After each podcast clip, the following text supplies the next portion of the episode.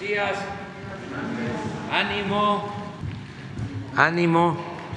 Bueno, pues eh, vamos a, informar. Hay una muy buena noticia, pero la vamos a dejar para este, más tarde. Eh, empezamos con quién es quién en los precios y luego eh, vemos los videos y de manera especial vamos a tratar lo del salvamento arqueológico en toda la ruta del tren Maya con el antropólogo Diego Prieto. Y luego continuamos. Eh, felicitaciones a Guillermo del Toro, director de cine mexicano, por eh, el premio Oscar con la película Pinocho. Nuestras felicitaciones a este mexicano eh, excepcional cineasta Guillermo del Toro. Es un orgullo para México. De lo que voy a hablar más adelante, que creo que también es una muy buena noticia, mucho, muy buena, es que ganó nuestra selección de béisbol, le ganó a Estados Unidos. De eso vamos a hablar más adelante. Es todo un acontecimiento. 11-5, bien arreglados. Bueno,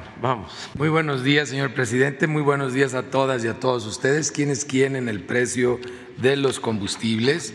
El promedio de la gasolina regular la semana pasada 22 pesos con 15 centavos el litro, el promedio de la premium 24 pesos con 26 centavos y del diésel 23 pesos con 62 centavos. Con corte el 9 de marzo la mezcla mexicana de petróleo 65 dólares con 95 centavos de dólar, subió un poco, pero continúa en la banda como varias semanas entre los 52 y los 72 dólares, como pueden ver en la gráfica.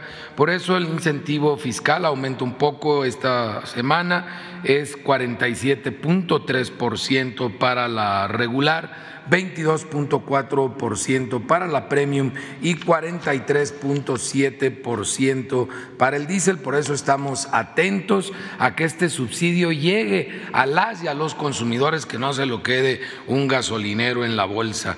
Vamos a ver las tres marcas mascareras. La semana pasada fue Redco, Chevron y Oxogas.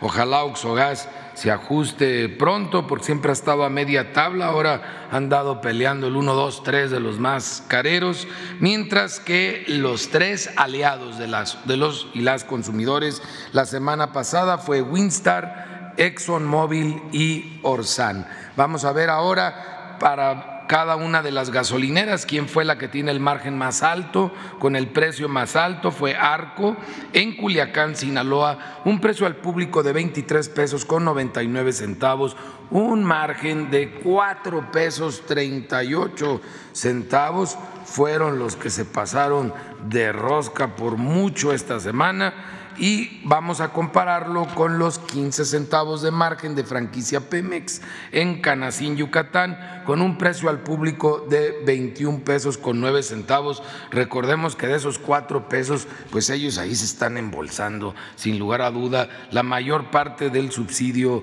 eh, fiscal y eso pues lo podemos impedir también nosotros como consumidoras y consumidores, buscando proveedores cercanos a través de la app de litro por litro que sí den a un precio justo. Corpo Gas en Cancún, Quintana Roo, con un precio al público de 25 pesos 18 centavos y un margen de 3 pesos un centavo son la opción más cara con el margen más alto, mientras que con 17 centavos de margen y un precio al público de 22 pesos con 40 centavos, la opción más económica es de franquicia Pemex en Veracruz, Veracruz. Por último, en el diésel tenemos que la opción más cara con el margen más alto es Arco otra vez en Hermosillo, Sonora, 25 pesos con 59 centavos y un margen de 4 pesos 51 centavos, exageradísimo el margen, compárenlo con los 15 centavos de Repsol en Tuxtla Gutiérrez, Chiapas, en consecuencia un precio al público mucho más bajo, 23 pesos con 51 centavos. Atendimos 191 quejas y denuncias la semana pasada a través de la app del litro por litro, que recuerden la pueden descargar de manera gratuita en Android y en iOS a través de 293 visitas y o verificaciones. Fueron dos gasolineras que no se dejaron colocar los sellos a pesar de haber encontrado irregularidades, una en Zaguayo, Michoacán y otra en Miguel Alemán, Tamaulipas, y tres gasolineras que no se dejaron verificar dos en Zaguayo, Michoacán, quién sabe qué les picó allá en Zaguayo, y una en Morelia, Michoacán. Ahí damos una descripción de estos casos y además seguimos verificando los sanitarios que estén limpios y que no los cobren. Vamos a ver quién es quién en el gas LP.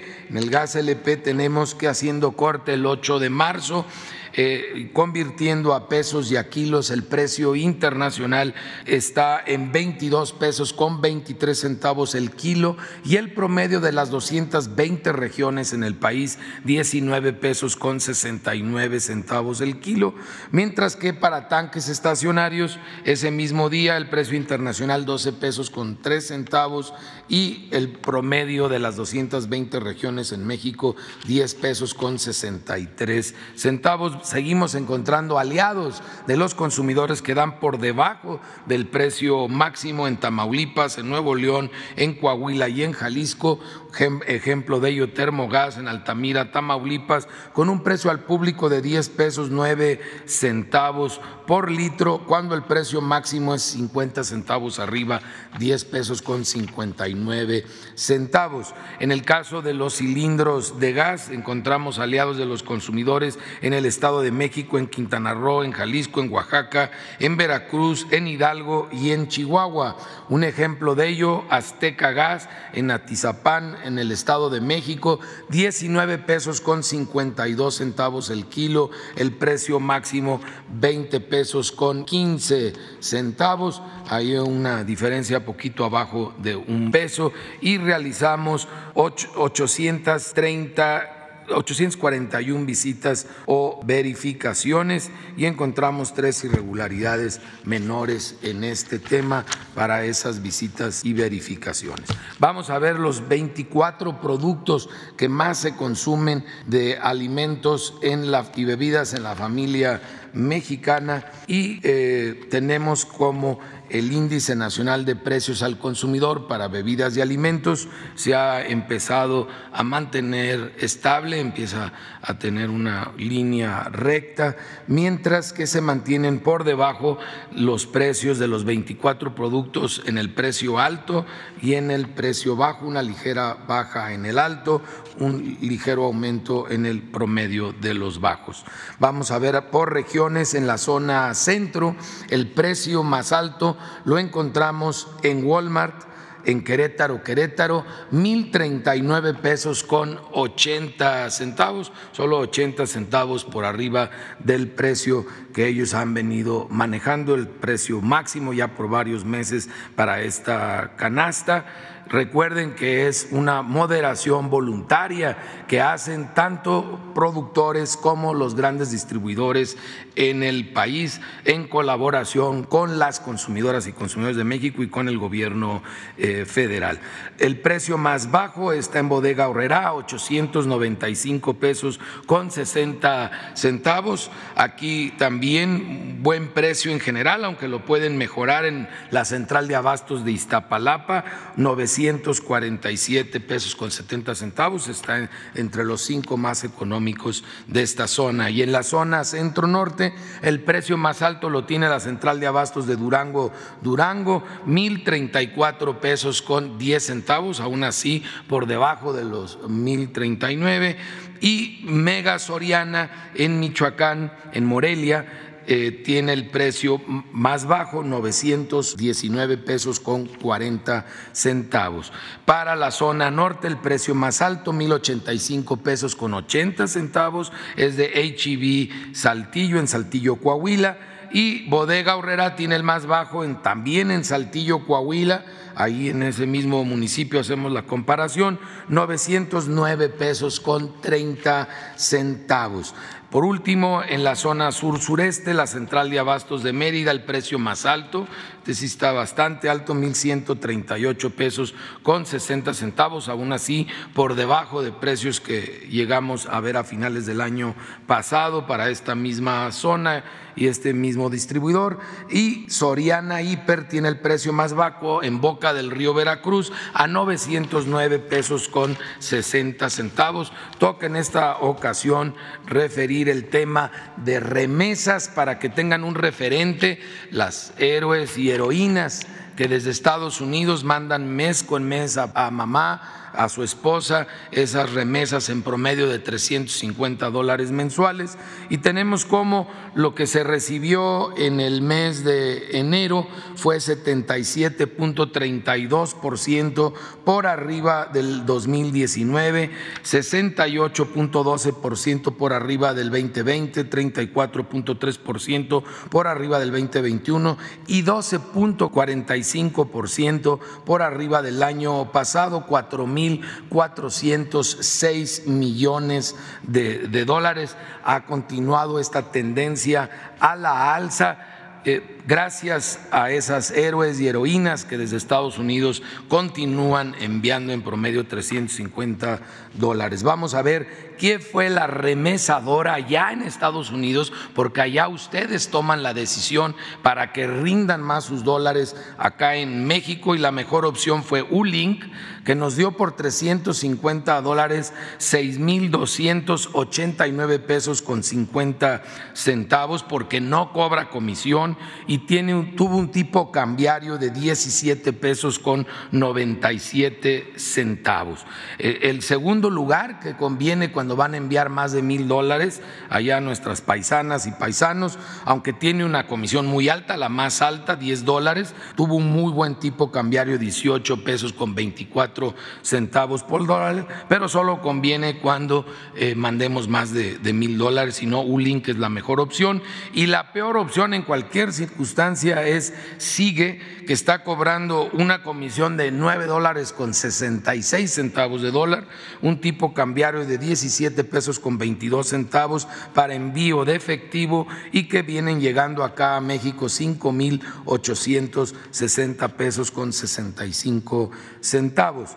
Para depósito en cuenta, un link es la mejor opción también porque no cobra comisión, 17.97 y el tipo cambiario y 6.289 pesos con 50 centavos lo que se recibe por acá en México y sigue la peor opción, sigue siendo la peor opción, sigue 5.860 pesos con 65 centavos, una comisión también de 9.66 de dólar y un tipo cambiario de 17 pesos con 22 centavos. La financiera del bienestar es la que más municipios cubren el país, 1.700 1.217 eh, municipios, mientras que el que más sucursales tiene con el mejor horario es OXO, 19.146 eh, sucursales en 1.040 municipios del país. Recuerden que de este lado decidan por la cercanía para no gastar en ir a recoger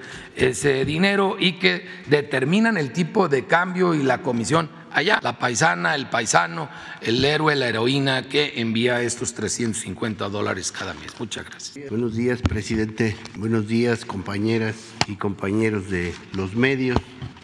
No, no quisiera dejar de traer a la memoria a quien fuera director del Instituto Nacional de Antropología e Historia, el doctor Enrique Florescano, y que falleció el lunes hace ocho días. Eh, fue un gran historiador que eh, abarcó prácticamente todo el devenir de las culturas, las civilizaciones que ocuparon nuestro territorio y también se ocupó de temas muy importantes de la cultura mexicana como la identidad, los mitos y el patrimonio cultural. También recordamos, por supuesto, al primer actor, Ignacio López Tarso, que nos dejó en día de antier. Eh, presidente, pues vamos a dar cuenta del inmenso trabajo arqueológico que está desarrollando eh, de la mano de la obra prioritaria del tren Maya. Eh, como ustedes pueden observar, los trabajos de prospección ya se han concluido al 100% en todos los tramos, del 1 al 7, de manera que ya hemos recorrido, considerando variantes, más de 1.600 kilómetros lineales de derechos de vía, esto además de las obras complementarias eh, e inducidas del propio tren, que nos ha permitido eh, identificar elementos que constituyen la base de la más grande investigación arqueológica que se haya desarrollado en el área maya de México y Mesoamérica. En cuanto a excavaciones arqueológicas, ya solo tenemos tarea en los tramos 5, 6 y 7. En el tramo 5 ya hemos otorgado liberaciones para visto bueno de obra en 81.97% del tramo y no eh, tiene ningún problema de avance la obra en este tramo 5. En el tramo 6 te hemos otorgado vistos buenos de obra a 60.71% del tramo, del trazo del tramo 6 y en el tramo 7 al 57.36% del trazo.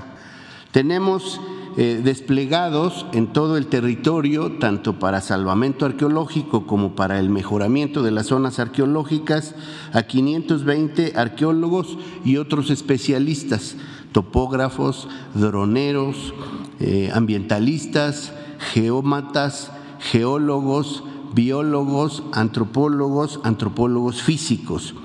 Eh, estamos concentrando el esfuerzo por instrucciones del señor presidente para que eh, antes de que concluya el mes de abril podamos terminar los trabajos de salvamento en los tramos 6 y 7, particularmente en este último, que en el derecho de vía eh, resguarda más de 11 mil vestigios identificados ya gracias a la prospección. Y debido a ello se ha establecido un dispositivo por indicaciones del señor presidente para que tengamos 500 elementos del personal militar que están haciendo tareas en apoyo al salvamento, independientemente de los elementos que están directamente en las obras y la ingeniería del proyecto. Tenemos eh, además el apoyo de 400 brigadistas que em, corresponden a el refuerzo del trabajo arqueológico que nos está otorgando el gobierno de Campeche, el gobierno de Quintana Roo, la Semarnat, la Secretaría de Bienestar, la, la SEDATU y el Instituto Nacional de Avalúos y Administración de Bienes Nacionales, INDAAVIN. Ellos están apoyando para favorecer la tarea de salvamento arqueológico, insisto, para que antes de que concluya el mes de abril tengamos los vistos buenos de obra al 100% del trayecto del tren. Y en el tramo, solo en el tramo 7 tenemos 1.240, 1.240 brecheros que nos están ayudando para las tareas de despalme limpieza y habilitación de las áreas para el salvamento arqueológico.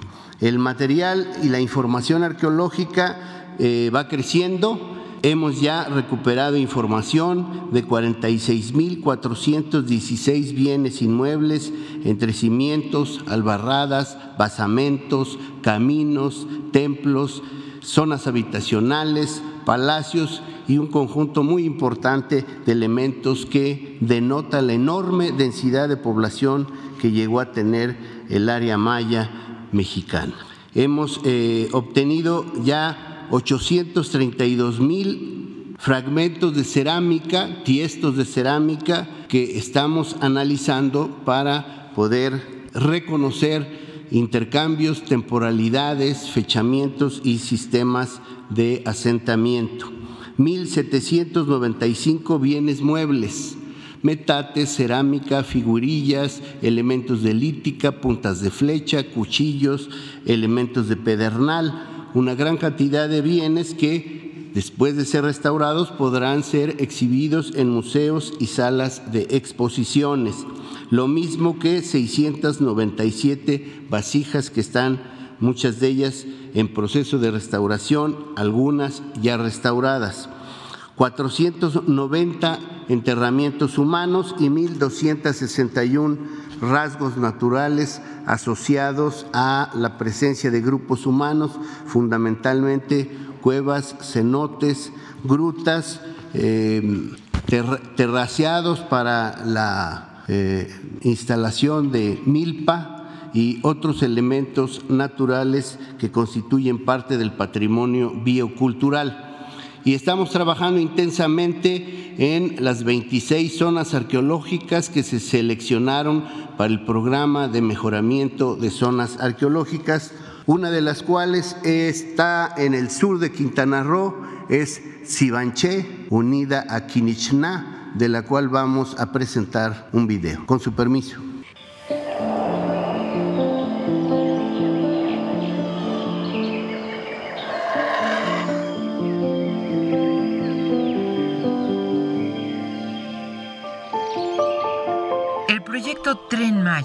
Seba Ambalam, busca favorecer el desarrollo equilibrado, sustentable y justo del sureste de México y la península de Yucatán, incluyendo regiones antes olvidadas para la inversión pública, como el centro y sur de Quintana Roo. Por ello, el programa de mejoramiento de zonas arqueológicas Promesa incluye acciones que ayudarán a proyectar en lo social, cultural y turístico varios sitios arqueológicos de primera importancia, entre ellos Sibanché Kinishna.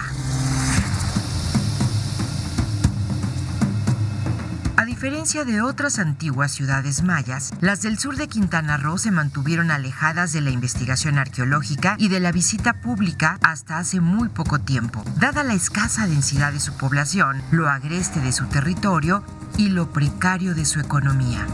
Fue en los años 20 del siglo pasado que se dieron los primeros reportes de la existencia de Sibanché, que quiere decir escritura en madera, lugar que de inmediato cayó en el olvido.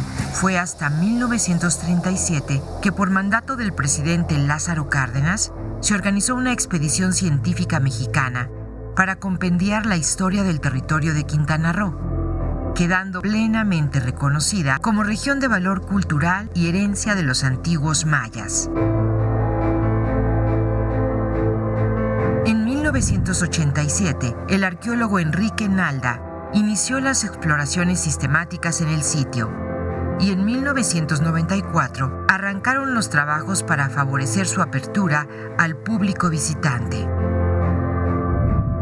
Esta urbe, construida sobre una superficie de unos 60 kilómetros cuadrados, remonta su origen al siglo III antes de nuestra era, alcanzando su mayor esplendor en el periodo que los arqueólogos han denominado clásico, entre el siglo VI y el siglo IX de nuestra era. La ciudad está conformada por una serie de cuatro grandes conjuntos interconectados por sagbés o caminos blancos, que en su momento de auge fue gobernada por la dinastía Canul. En este sitio, la monumentalidad de la arquitectura resalta sobre el paisaje de la selva, entre sus principales edificios destacan el Templo de los Cautivos, cuyas escaleras fueron construidas con bloques de piedra de un templo más antiguo, y donde se aprecian figuras labradas de hombres cautivos atados de pies y manos, las más antiguas en su tipo encontradas en el área maya. O el Templo del Búho, con el hallazgo de una cámara abovedada con los restos de una mujer de alto rango que contenía una rica ofrenda, con la excepcional vasija que da nombre al edificio. Tenemos también el Templo de los Cormoranes, que en su interior contiene el hallazgo de un mural con pintura en estuco que hace referencia a la dinastía Canul, justo en la antesala de un sistema de cámaras funerarias, una de las cuales incluye un ajuar mortuorio con ofrendas de jadeíta y un vaso con la imagen de un cormorán, ave pescadora fundamental en la mitología maya. Sibanché forma un solo conjunto urbano con la que se creía una ciudad independiente, Kinishna o Casa del Sol, que en realidad forma parte de la misma ciudad antigua con una acrópolis espectacular, desarrollada en tres niveles, accesibles gracias a una escalinata que conduce a dos templos contiguos.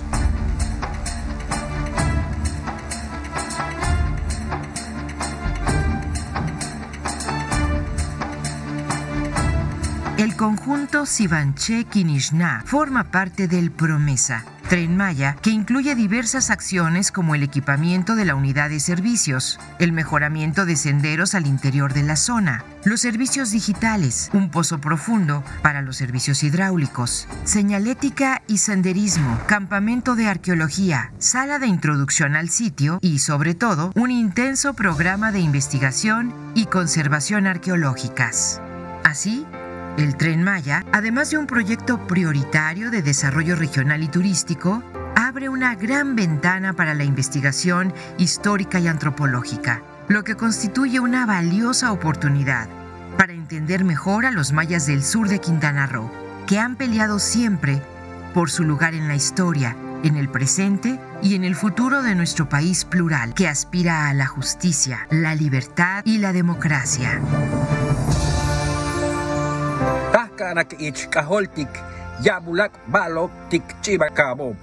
Yetel kimak olong upahtak tik batik ti uchbenk miatzil tiatulaka yokolkab.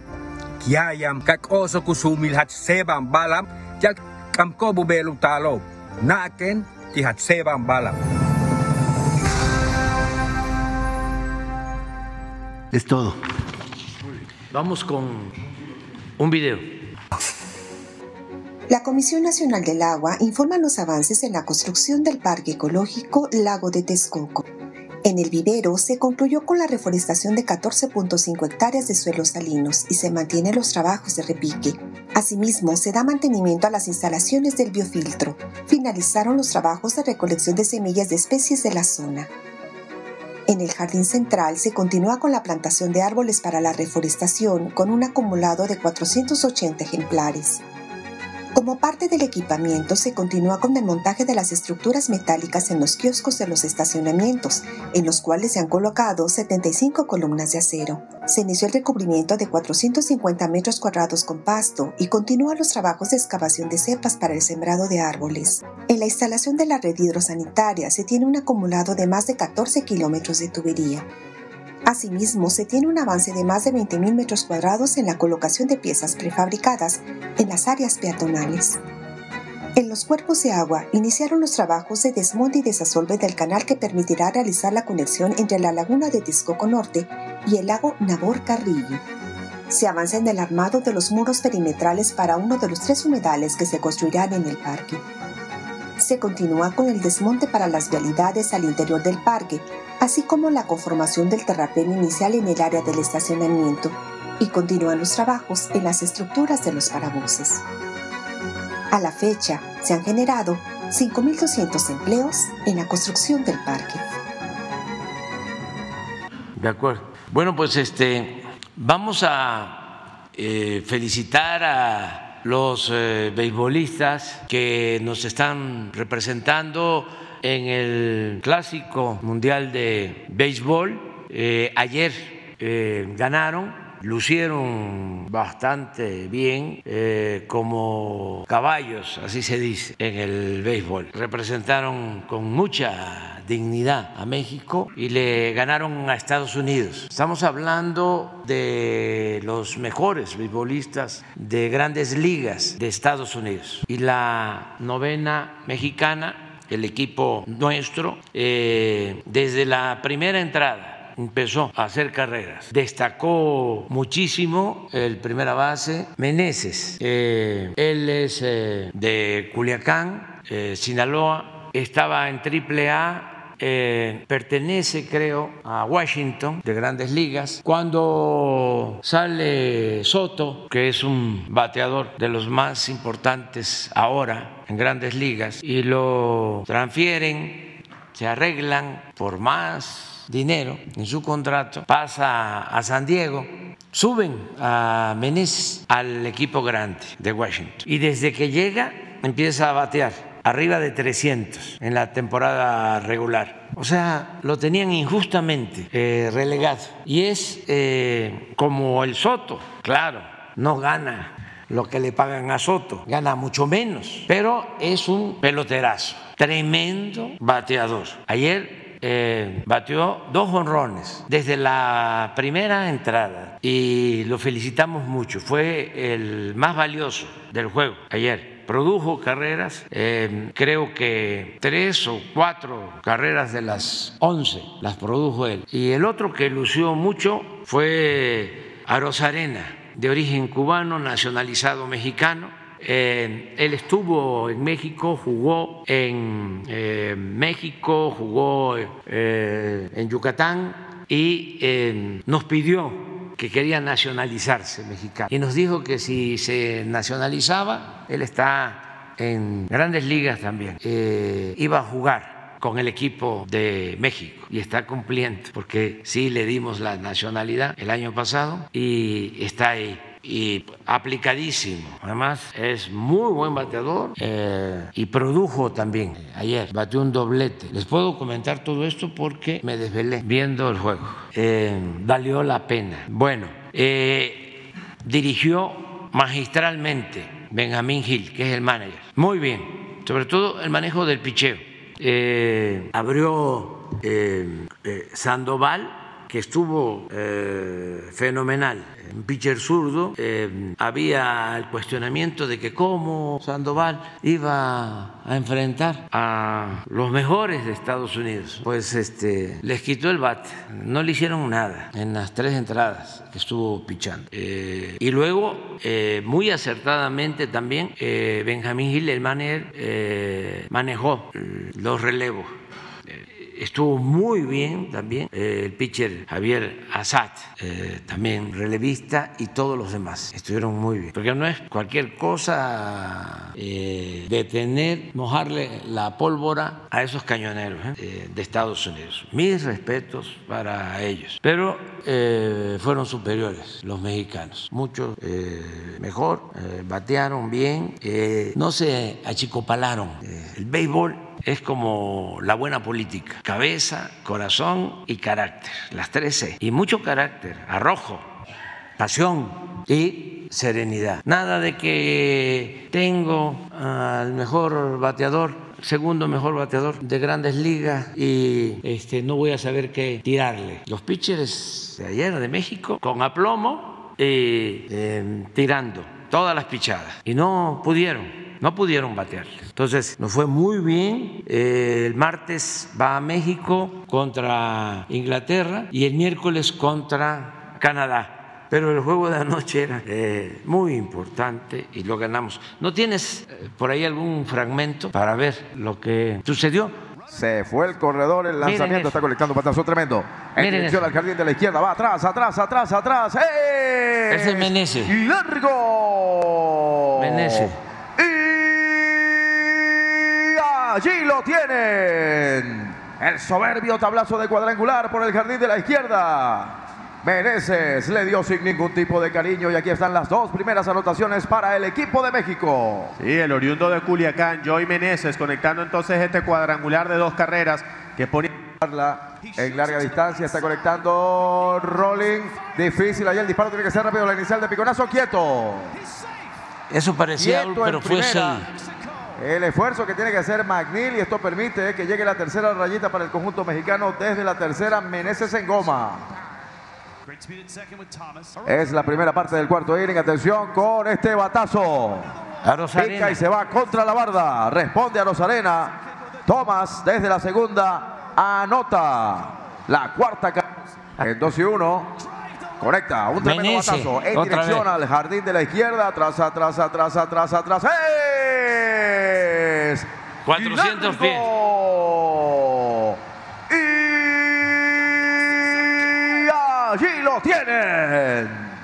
El segundo tablazo de cuadrangular para Joey Meneses. La estrella de México para poner a su equipo en ventaja siete carreras por una. Meneses a los Estados Unidos no les tiene ningún tipo esta calidad. Sí, cómo no.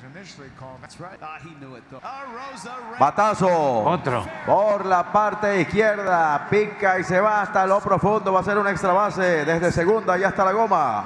Llega la octava para el equipo mexicano en las piernas de Onsi de México. les cuenta negativa. El lanzamiento. Rolling. Que va a la banda izquierda. Dos nuevas carreras van a venir aquí para el conjunto mexicano. A Rosarena en primera instancia y después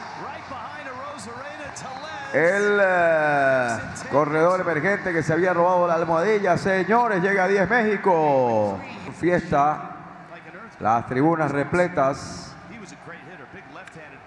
Patazo. Lejita hacia el jardín izquierdo. Cruza por tercera. Se viene Teles con la número 11 y ahí está. Miren el, La el- carrera número 11. lo corpulento, es el El lanzamiento está conectando cuarto roletazo que lo puede manejar el antesalista. Va a hacer una extra base. Aquí Corre de segunda, podemos tener una situación de y se barre. barrida esa es la pasión. en las almohadillas. No, se quedó Tucker en la tercera y doble. Doble impulsor de dos para Tim Anderson. 11 carreras. Goldmith es el bateador de turno, hombre en primera dos out, prepara Reyes el envío, le hace swing, levanta la bola y allá está Thomas capturando out 27. La victoria contundente por parte de los mexicanos. Perdieron en el inicio y ganan por primera vez ante el gran rival de los Estados Unidos. Definitivamente a los mexicanos le Bueno, pues felicidades. Y ahora sí vamos a preguntas y respuestas. Eh, quedó pendiente Shaila. Gracias. Buenos días, presidente. Buenos días a todos. Shaila Rosagel, corresponsal del Grupo Gili, El Imparcial de Sonora, La Crónica de Mexicali y Frontera de Tijuana. Eh, presidente, preguntarle en primer lugar sobre la mega planta solar en Sonora. Eh, preguntarle si eh, se cuenta en la CFE con presupuesto asignado para el tendido de las líneas de transmisión para llevar energía a Baja California y Estados Unidos. ¿De cuánto será el monto para este tendido de líneas de transmisión y cuándo se destinará? También sobre la planta, preguntarle si va a haber inversión eh, privada, nacional o extranjera eh, en, esta, en esta planta solar y cuándo quedaría ya funcionando en todas sus fases la planta eh, para pues, la producción de energía para Estados Unidos y para el mercado nacional e internacional. Sí, este, ya inauguramos la primera etapa, pero falta, en efecto, ampliar el parque solar, eh, más celdas solares y falta el tendido de las líneas de distribución eh, para eh, conectar el norte Sonora y Baja California. Estamos en eso. nosotros vamos a dejar ya una segunda etapa el año próximo y las líneas de transmisión hacia Baja California. Ya está en el proyecto eh, ese, ese plan. Puede ser que eh, venga eh, el director de la Comisión Federal de Electricidad y vengan los técnicos de la Comisión Federal para informarles sobre la planta solar de Peñasco y sobre todos los planes que se tienen en el caso de Sonora y todo lo que eh, significa generar más eh, eh, electricidad eh, mediante plantas eólicas, solares, desde luego la modernización de las hidroeléctricas que continúa, todo lo que es producir energía renovable. Vamos a contar con la visita de nuevo el día 21 de marzo, si no hay eh, cambios en su agenda, nos va a acompañar eh, el secretario Kerry, que es el representante del presidente Biden para eh, cambio climático. Él va a estar el día 21 de marzo. Lo invité a que me acompañe a Guelatao, porque ese día conmemoramos, celebramos el nacimiento del presidente Juárez en su pueblo, siempre lo hago, siempre vamos allá. Entonces vamos a estar el día 21. ¿Por qué lo invito a él? Porque el presidente Juárez mantuvo una muy buena relación con el presidente Lincoln. Le reconocía mucho el presidente Juárez al presidente Lincoln el que nunca haya reconocido a Maximiliano, nunca reconoció al imperio, nunca aceptó que se invadiera México. Lincoln mantuvo una postura de mucho respeto hacia México y de eh, apoyo a la lucha del presidente Juárez. Entonces vamos a estar en Guelatao y de regreso en Oaxaca vamos a hacer una reunión que tiene que ver con energías eh, renovables y ahí vamos a tratar Plan Sonora, eh, plantas solares, eólicas, todo lo que estamos haciendo. Esto va a ser el día 21 de marzo. Presidente, ¿y si hay entonces un presupuesto ya asignado para esas líneas de transmisión? Sí, sí. yo pienso que por lo que estás preguntando y además porque es muy importante, eh, hace falta que vengan los técnicos de la Comisión Federal y que expliquen aquí todo el plan. Hacemos ese compromiso. Gracias, presidente. Ya en una segunda pregunta, eh, preguntarle, presidente, pues sobre esta declaración que, que, hizo Ovidio Guzmán el 7 de marzo ante un juez en donde negó eh, ser Ovidio Guzmán, preguntarle qué opina sobre esto y este proceso que se está llevando en torno a su extradición. Bueno, los abogados este, utilizan estas eh, tácticas legales o legaloides para eh, ganar tiempo. Son tácticas dilatorias, son legítimas porque los abogados se dedican a eso, ese es su trabajo. Pero desde luego eh, sí se trata de Ovidio. Eh, nuestros adversarios dicen que no es Ovidio los conservadores y sus voceros, que están desatados con mucho desparpajo, declarando cosas, además mostrando el cobre, haciendo el ridículo. Entonces ahora dicen que no es Ovidio, que fue este, un invento nuestro, una maniobra para engañar. Así está en las redes. Miren, a ver si tienes ahí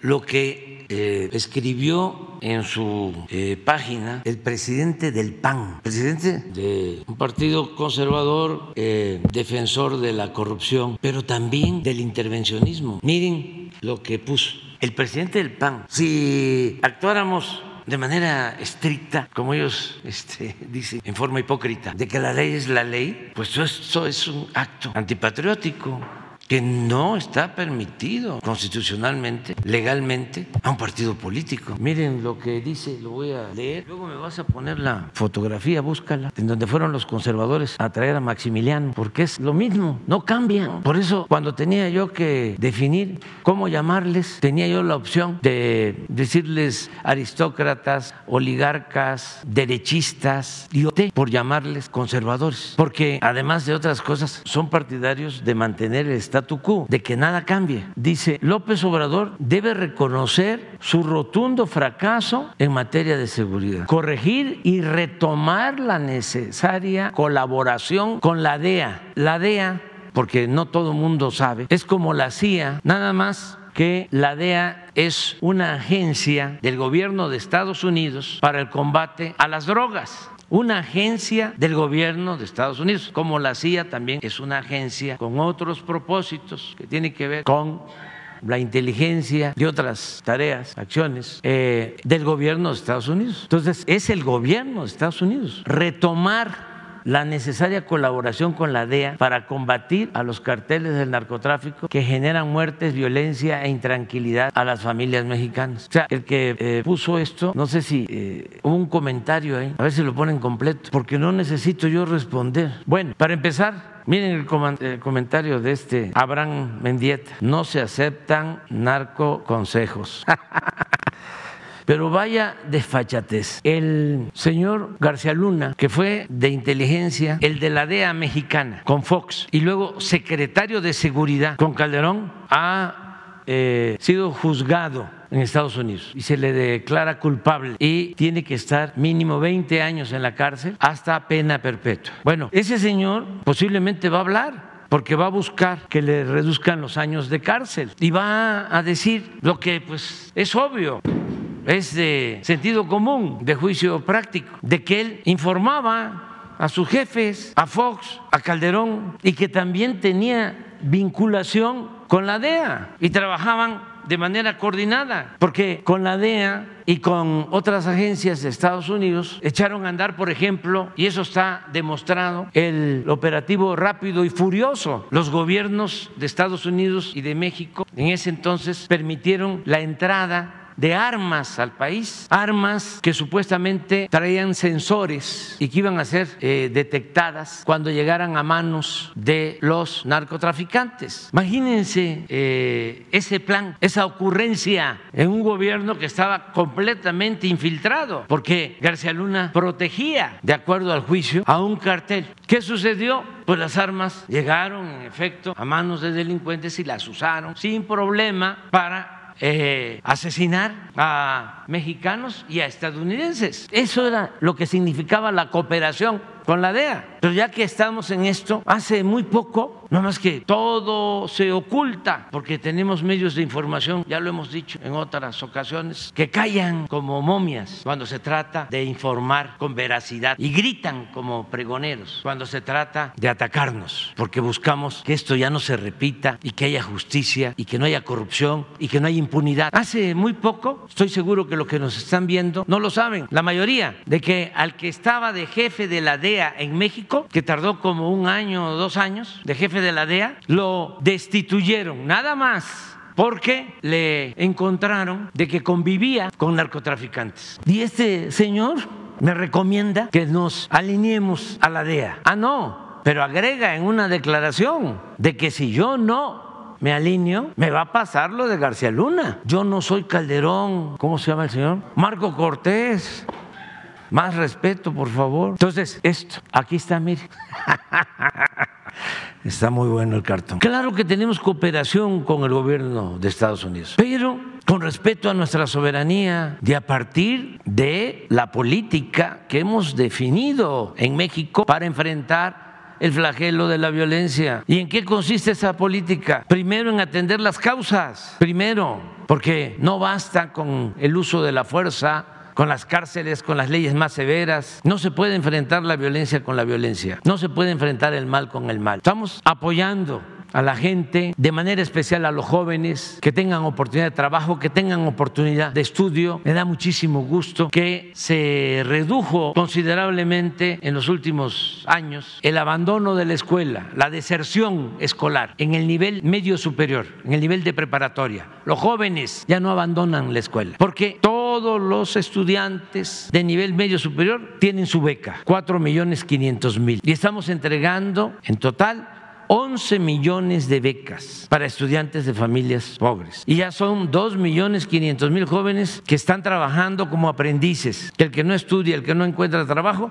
se le contrata y se le forma y se le paga un salario mínimo. Pues eso es ir a las causas, atender las necesidades de la gente. Y lo otro, que valoremos la importancia de mantener la unidad familiar, nuestras tradiciones, nuestras costumbres, nuestras culturas, porque eso es lo que nos salva ante las calamidades de todo tipo, nuestra fortaleza cultural, las profundas raíces de nuestro México lo que viene del México profundo, lo que siempre he, dicho, he sostenido. La familia mexicana es la principal institución de seguridad social que tenemos en el país y tenemos que cuidar que no se desintegre y atender a los jóvenes y mantenerlos juntos. Yo respeto mucho las costumbres en otros países, en el caso de Estados Unidos, eh, son otras las formas de relacionarse familiarmente. Allá los jóvenes, desde que empieza la adolescencia, ya se van de la casa. Acá no. Eh, y yo creo que eso nos ha ayudado mucho a mantener la unidad familiar. En Estados Unidos, que tienen un problema serio por el consumo del fentanilo, creo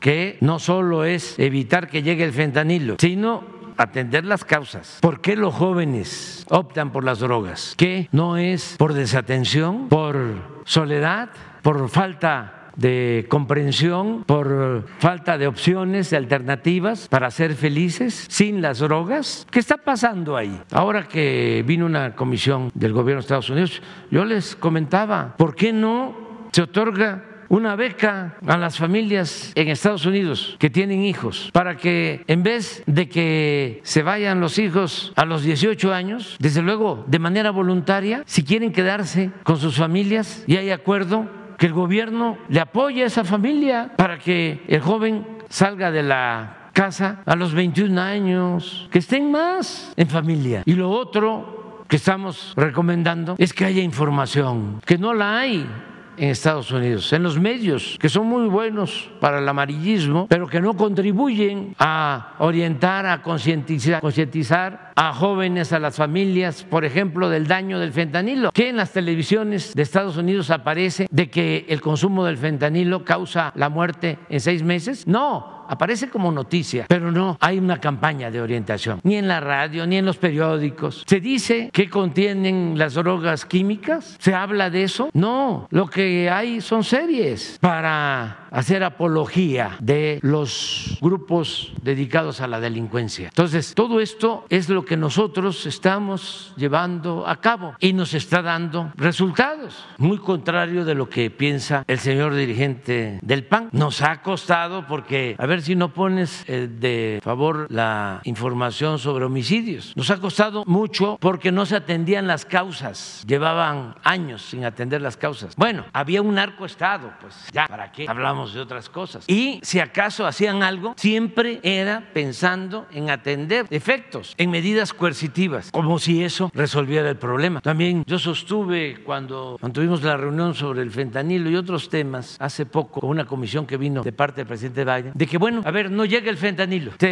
eh, bloquea por completo la frontera. Que conste de que el fentanilo no se produce en México, viene de Asia, entra una parte por los puertos del Pacífico. Y estamos ahí este, evitando su entrada ilegal porque se utiliza también como medicamento eh, para quitar el dolor, pero desde luego entra con propósitos de narcotráfico. Bueno, también entra por otros lados, a Estados Unidos, no solo por México. Bueno, pero aceptando o pensando que se va a evitar la entrada. ¿Qué no pueden, como lo han hecho ya en Estados Unidos, producir otra pastilla con los mismos efectos dañinos? ¿Qué no hablábamos que hay una serie en donde un laboratorio estaba en quiebra e inventaron una pastilla para quitar el dolor, que en efecto quitaba el dolor, pero era adictiva, o es, porque creo que todavía hasta la usa esta, eh, pero además con aprobación de la Agencia de Salud Estados Unidos. Y este laboratorio que estaba quebrado obtiene miles de millones de dólares, sí, nada más que causa la muerte a miles de ciudadanos estadounidenses. Hay hasta un juicio. Lo están multando al laboratorio con 35 mil millones de dólares. Nada más que se calcula que ganó con la distribución de esta droga eh, alrededor de 300, 500 mil millones de dólares legal, permitido. Se eh, llegó al extremo de que asaltaban las farmacias solo para robarse esta pastilla por el grado de adicción que produce, los niveles tan elevados de adicción. Bueno, todo esto es lo que nos recomienda el dirigente del PAN, aunque se enojen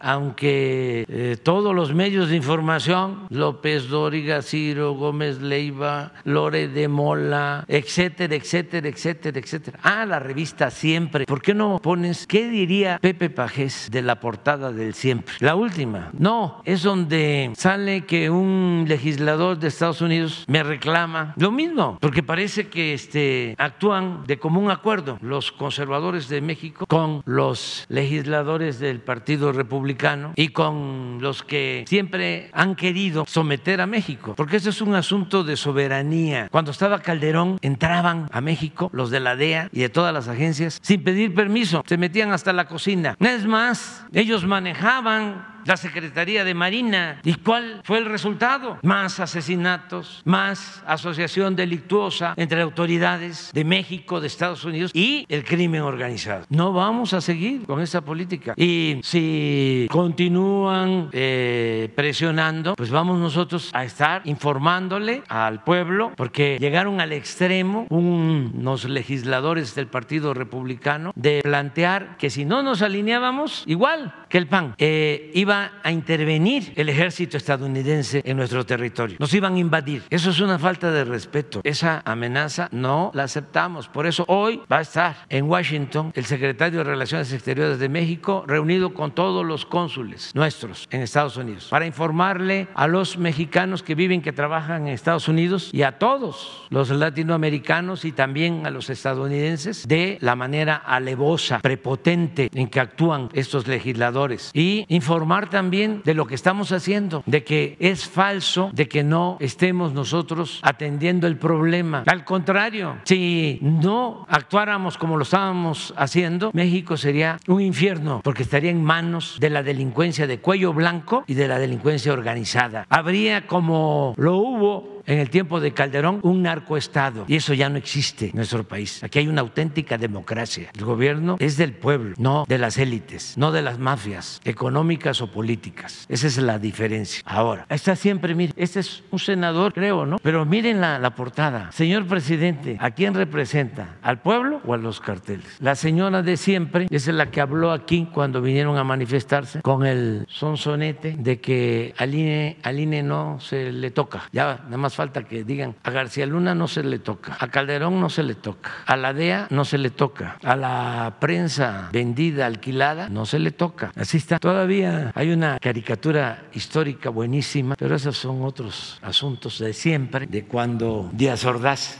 eh, abrió la campaña en contra de mi paisano, Carlos Madrazo, el grande, al que se dice que lo asesinaron con un bombazo a un avión. Murieron mucha gente inocente y el pelón Osuna, tenista, pero ese es otro tema que un día vamos a tratar aquí. Bueno, pues Sheila ya. Bueno, mira, tenemos un invitado este, ¿cómo es que decimos nosotros aquí? Oh, oh, no, no, no, no, todo respeto. Tenemos a Octavio Valdés de Univisión Los Ángeles. Le damos oportunidad. Gracias, señor presidente. Octavio Valdés de Univisión 34 Los Ángeles. Para hablar en gran parte de lo que usted está mencionando, esta relación, esta eh, prensa, estos mensajes que se están enviando desde el otro lado de la frontera, eh, poniendo sobre advertencia a los conacionales, a los compatriotas, estas alertas de viaje que todos los días pues tenemos que estar informando en el sur de California y desde California hasta Florida. Solamente dos estados mexicanos en este momento para el Departamento de Estado norteamericano serían seguros para viajar de parte de nuestros connacionales a México. Estamos hablando de Yucatán y estamos hablando de también Campeche. El resto, por lo menos cinco, se pide no viajar de ninguna manera. Mencionaba el procurador, como usted lo hace desde hace muchos años, los héroes, las heroínas, que pase lo que pase, pues no se olvidan de México y siguen viendo por sus familias de este lado. Vienen días importantes, vienen vacaciones y ante este nivel de alerta también de lo que ha pasado en los últimos días en Tamaulipas y algunos otros acontecimientos muy lamentables, hay preocupación y hay miedo sincero de muchas eh, personas, muchas familias, muchos ciudadanos mexicanos que se ponen en este entredicho de viajar o no a México de la forma regular que se debe de hacer y que nos gustaría hacerlos a todos. Eh, para usted, señor presidente, la pregunta es, ¿es seguro viajar en este momento a México con todo lo que se está viendo, con todas estas alertas y con parte de estos hechos muy lamentables que se han visto, más allá del discurso que usted da todos los días y lo que se ve en las notas y en las noticias en México, del otro lado del río, del otro lado de la frontera, eh, estamos inmersos en otra vorágine de, de noticias. Me gustaría hacerle esa pregunta. ¿Es seguro, usted garantizaría que los mexicanos del otro lado pueden venir a nuestro país? Y visitarlo de manera segura? Es más seguro México que Estados Unidos. Y no hay ningún eh, problema para viajar por México con seguridad. Pero eso además lo saben los ciudadanos estadounidenses y lo saben desde luego nuestros paisanos que están allá. Ellos están bien informados. Tratamos de hacer. Sí, este, tan es así de que usted dice eh, las alertas del gobierno eh, hablan de que solo se puede viajar a Campeche y a Yucatán. Si fuese así, no estarían llegando tanto estadounidenses a vivir a la Ciudad de México y a todo el país. En estos últimos años es cuando más estadounidenses han llegado a vivir a México. Entonces, ¿qué es lo que está sucediendo? Es este doble ¿Por qué discurso. esa paranoia? Es este doble discurso. Es un doble discurso. De aquel lado se De dice aquel lado, no vengas. sí. Y las familias aquí también, bueno, dicen, la cosa no está tan fácil. Sí hay situaciones complejas, ustedes decidan. Y el que está en el entredicho de viajar o no, necesita no, pero no saber tan entredicho. No, esta es una campaña en contra de México de los políticos conservadores de Estados Unidos que no quieren que eh, se siga transformando el país para bien de los mexicanos. Y esos eh, políticos conservadores dominan, ese es un problema que ustedes tienen, a los medios de información La mayor parte de los medios de información de Estados Unidos están al servicio de los grupos de intereses creados en ese país. Están bajo el dominio de grupos económicos y políticos. Las televisoras. ¿Cuál es la de usted? Univisión. Univisión también. Este, sí, pero no solo esta televisora. Eh, Allá hay unas cadenas de televisión a favor de los demócratas. Creo que en esas es donde están ustedes. Y otra cadena, ¿cómo se llama? Fox, a favor de los republicanos. Entonces, está uno viendo la televisión en Estados Unidos y si es la de usted, los republicanos son malísimos. La verdad es que si tratamos de no, no- no, no, no. tratamos de no, no no, no, no, no, no, no, no. Espéreme. Le voy a explicar por qué. Espéreme, espéreme. Es que aquí es comunicación, es mensaje de ida y vuelta. Eso es la comunicación. Entonces, ve uno, ¿cómo se llama? Fox. ¿no? Y está muy mal todo lo que hace el presidente Biden, la Casa Blanca. Pero se va a la prensa escrita y aquellos periódicos famosísimos, ¿no? Que todavía le siguen llamando de mucha influencia, el Washington Post, el New York Times, el Wall Street Journal, igual, igual, no representan eh, al pueblo estadounidense, representan a grupos de intereses creados, políticos y económicos, a las élites del gobierno y a las élites del poder económico en Estados Unidos. Entonces, no representan a los ciudadanos. Afortunadamente en Estados Unidos, como en México, la gente, los ciudadanos, ya tienen otras formas, otros mecanismos para obtener información de lo que realmente está sucediendo. Ya no les creen a ustedes o no les creen todo como era antes. Ese es un fenómeno, un cambio muy importante que se está dando a nivel mundial. Aquí en México en eso hemos avanzado muchísimo. México es de los países con menos analfabetismo político. Fíjense, no es que tengan miedo, no es que haya la realidad esta de violencia que usted menciona, no, es manipulación, pura y vil manipulación. Lo que sucede es que afortunadamente los ciudadanos, la gente, se va, no mencionó Quintana Roo, sea, porque supuestamente también es inseguro. Sí, en la Vaya- lista, en la lista. Vaya a Cancún, ¿saben cuántos vuelos llegan diarios o este, aterrizan y de- este, despegan? Más de 700 vuelos.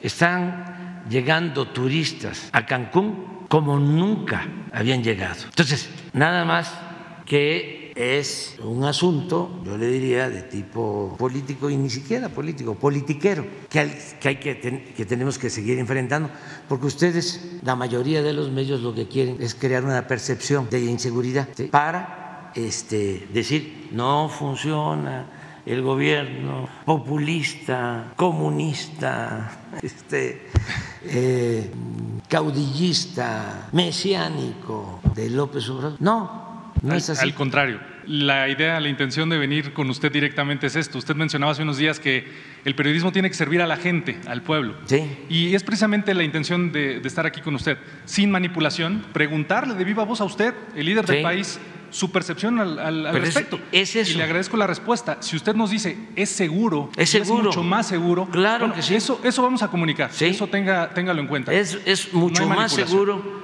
que en Estados Unidos. Nada más que ustedes, por ejemplo, los medios de información, no hablan de los carteles de Estados Unidos. No hablan de eso.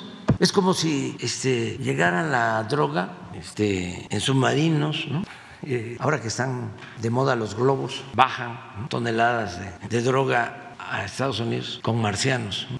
Y allá ¿sí? Como está todo tan avanzado, este, se pide por internet y se surte y es una red invisible. Allá no hay narco- narcotraficante. ¿Cómo le llega al joven la droga? ¿Quién la vende? ¿O es nada más acá? Y de eso no hablan. Le estoy eh, informando hoy que hace como dos meses detuvieron, pero creo que nada más lo destituyeron del cargo, al que era el jefe de la DEA en México. Y no se volvió a hablar nada de él. No se sabe nada. La DEA no informó, eh, pero tampoco lo hicieron allá. Allá es como eh, el castillo de la pureza. Entonces, hace falta que los medios, y esto es eh, algo que hacemos con todo respeto, desde luego, pues recojan más los sentimientos de la gente, que no estén nada más haciendo periodismo para las élites. Al contrario, tratamos de, de que llevarlo eso es- hasta abajo.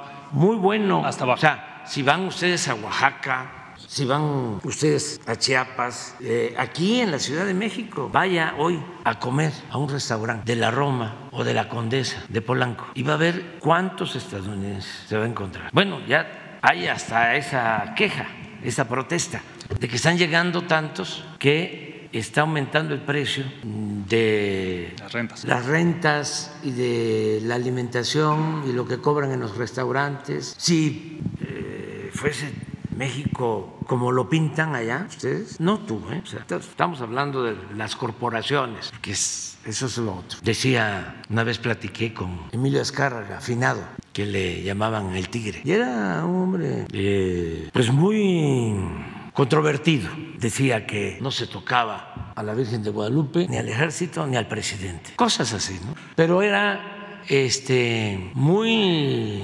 franco, una de las pláticas que tuve con él cuando empezábamos la oposición y queríamos que se abrieran los espacios. La primera entrevista de televisión que me hicieron me la hizo Jacobo Sabludos en Televisa. Siempre le voy a agradecer eso. A los dos, a Emilio Escárraga, que falleció porque él lo autorizó, y a Jacobo. Desde luego, me la hicieron grabada. La hicieron en la mañana y pasó en el noticiero de la noche, el 24 horas. Jacobo con el mismo traje de la mañana salió, como si fuese en vivo, por aquello de que no fuese yo a decir algo que necesitara corte y confección.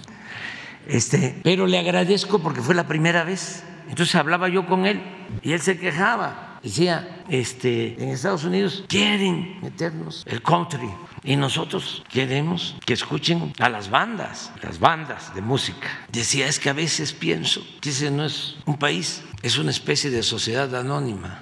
Durísimo. Nada más que no vayan a decir que como ya falleció lo digo. No, platicamos cosas abiertas, muy buenas pláticas con él. Eh, sobre el entretenimiento, el papel que jugaba la televisión, ellos justificando eso, también justificando que había libertad y que si no nos gustaba un canal, que le cambiáramos a otro. Eran sus argumentos cuando nosotros estábamos cuestionando de que estaban cerrados, porque estaban completamente eh, cerrados. Entonces, en Estados Unidos sí existen corporaciones, eh, sí, son las que dominan las grandes corporaciones. Entonces, eh, esas mismas corporaciones, los dueños de esas corporaciones, los consejeros de esas empresas, deberían de plantearse la necesidad de llevar a cabo una reforma profunda, tajante, en la forma de hacer periodismo, la forma de informar. No es fácil.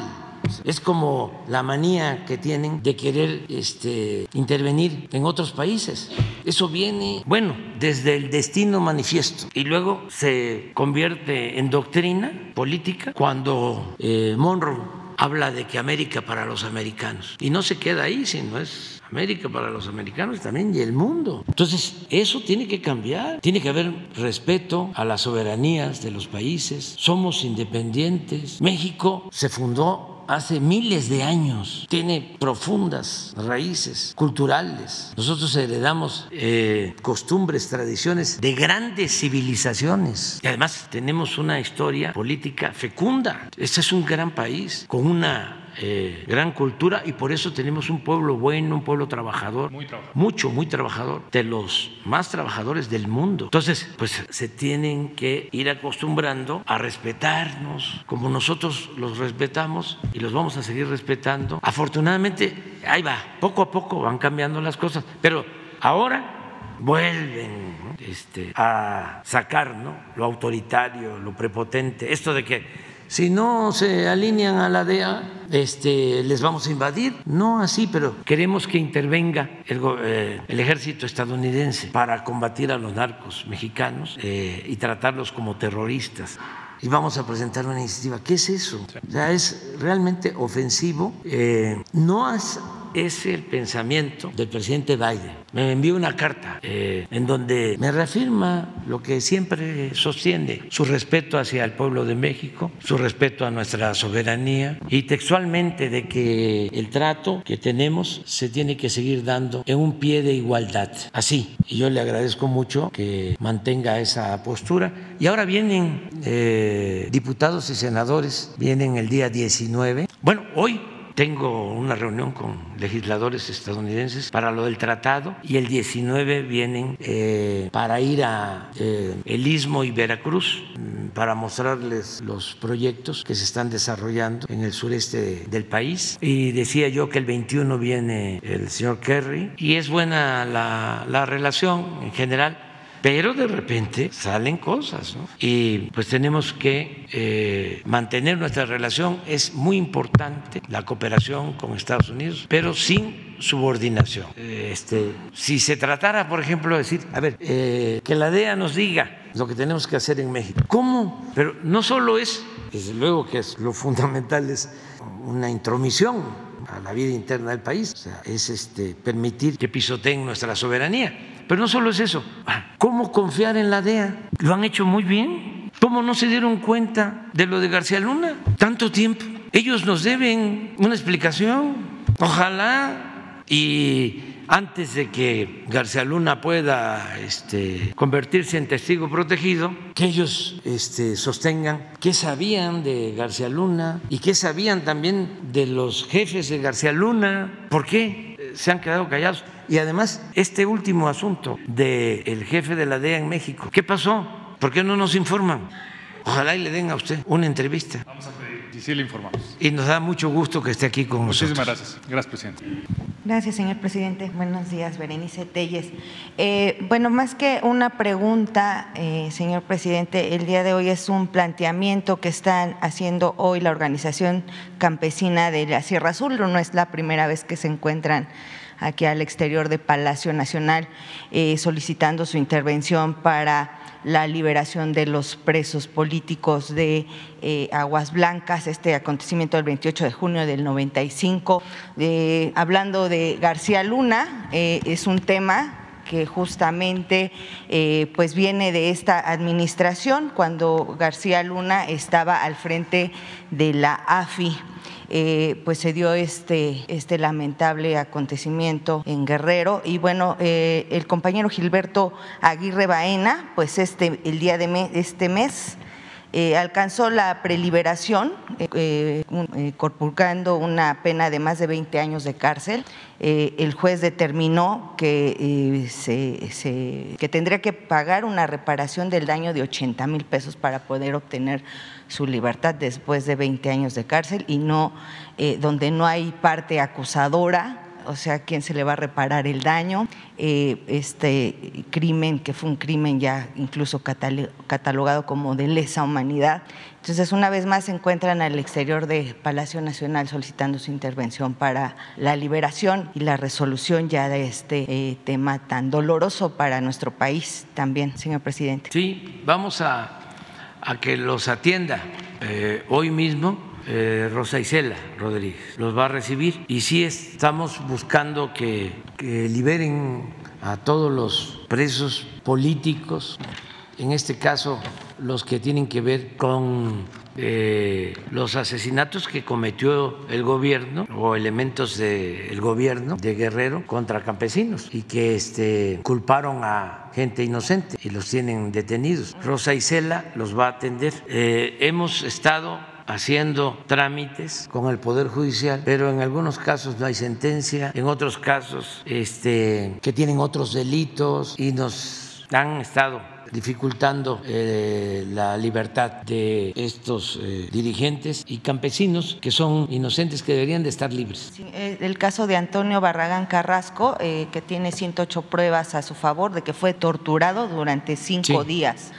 Sí, sí. sí. Este, pero hay un procedimiento que tiene que ver con los jueces, que son los que tienen que este, ayudar y no lo hacen. Por eso sostengo que una eh, buena parte del Poder Judicial, no todos desde luego, están nada más al servicio de caciques y de potentados. No este, imparten justicia, no atienden a la gente pobre, solo atienden a los que eh, tienen dinero y tienen buenos abogados, no atienden al que no tiene con qué comprar su inocencia. Sí, en este caso, bueno, pues una eh, eh, pedir 80 mil pesos para una reparación del daño cuando no hay parte acusadora, eh, cuando se le fabricaron delitos, bueno, pues es, Es que no realmente son terrible. sensibles. No le tienen amor al pueblo. Ese es el fondo del asunto. No le tienen amor al pueblo. Eh, son de corazón duro y son indiferentes al dolor humano, insensibles. Por eso no deberían de estar ahí. Pero ya hablamos de que no es un asunto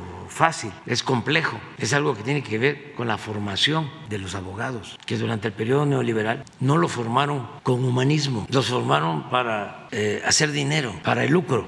Y es como el caso de los empresarios. Ortiz Mena decía que se podía hacer negocios pero con ganancias razonables. Yo coincido con eso, que una empresa pueda hacer negocio o un particular con ganancias razonables. Pero no era así, era atraco robarse todo. Entonces un profesional, un abogado, cobra sus honorarios razonables. Un servidor público, ¿cómo va a ser que llegaron a ganar hasta 500, 600 mil pesos mensuales los ministros de la Corte? El que se atreve a cobrar esa cantidad de dinero en un país con tanta pobreza es un deshonesto y no puede estar impartiendo justicia, no puede ser servidor público. Pero todo esto pues, es lo que tiene que ir cambiando y sí los van a atender. José Isela los va a atender hoy. Gracias. Ya, ya te. Gracias, señor presidente. Sería Muy bien, la compañera. Gracias, presidente. Buenos días. Judith Sánchez Reyes, de La Verdad Noticias. Presidente, eh, desde hace días el exsecretario de Seguridad, García, eh, Genaro García Luna, ha sido el centro de atención en muchos ámbitos, ya que ha quedado de manifiesto su culpabilidad por diversos delitos, así como ha quedado identificada y revelada la red de complicidad con la que pudo realizar los mismos. Pero poco se habla de las víctimas de estos actos. De hecho, bueno, pues se desconoce cuántas personas perdieron la vida o cuántas personas pues fueron desaparecidas justamente en este, en este periodo bajo sus órdenes. Y algo que está saliendo a la luz de manera reciente es que hay una gran cantidad de personas que fueron encarceladas injustamente.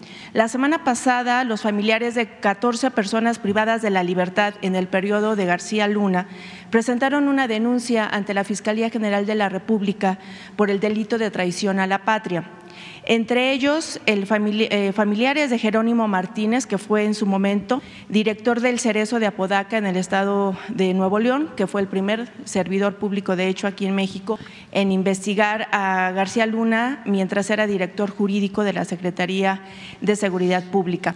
A él se le acusó eh, dos veces por el mismo delito, estuvo preso ocho años.